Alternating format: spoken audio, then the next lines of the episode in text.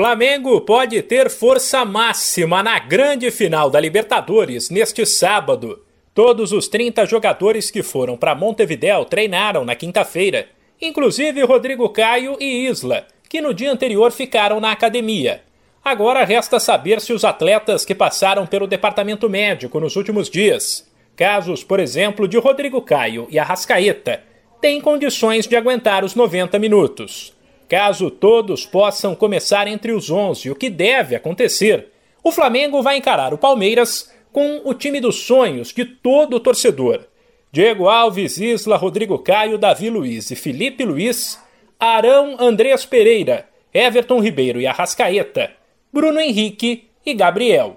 Alguns nomes mudaram, mas no geral é a mesma geração que conquistou a América em 2019 ou seja, vários atletas podem conseguir um bicampeonato histórico, que nem a geração de Zico conseguiu.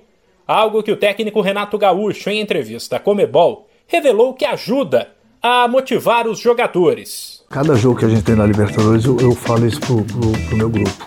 Vocês já entraram na história conquistando uma Libertadores que não é nada fácil. E vocês viram o quanto que é bom. Vocês pode, podem colocar ainda mais o nome de vocês na história do clube, conquistando duas Libertadores.